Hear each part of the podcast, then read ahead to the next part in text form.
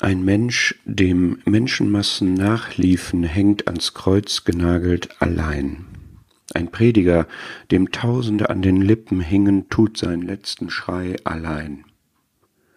Ein Meister verbringt von seinen Jüngern verlassen seine letzten Momente allein.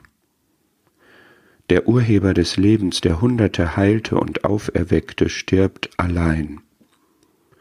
Der Gott mit uns, der seinen Herrn stets vor sich stellte, hängt in Finsternis am Kreuz ohne Gott allein. Allein.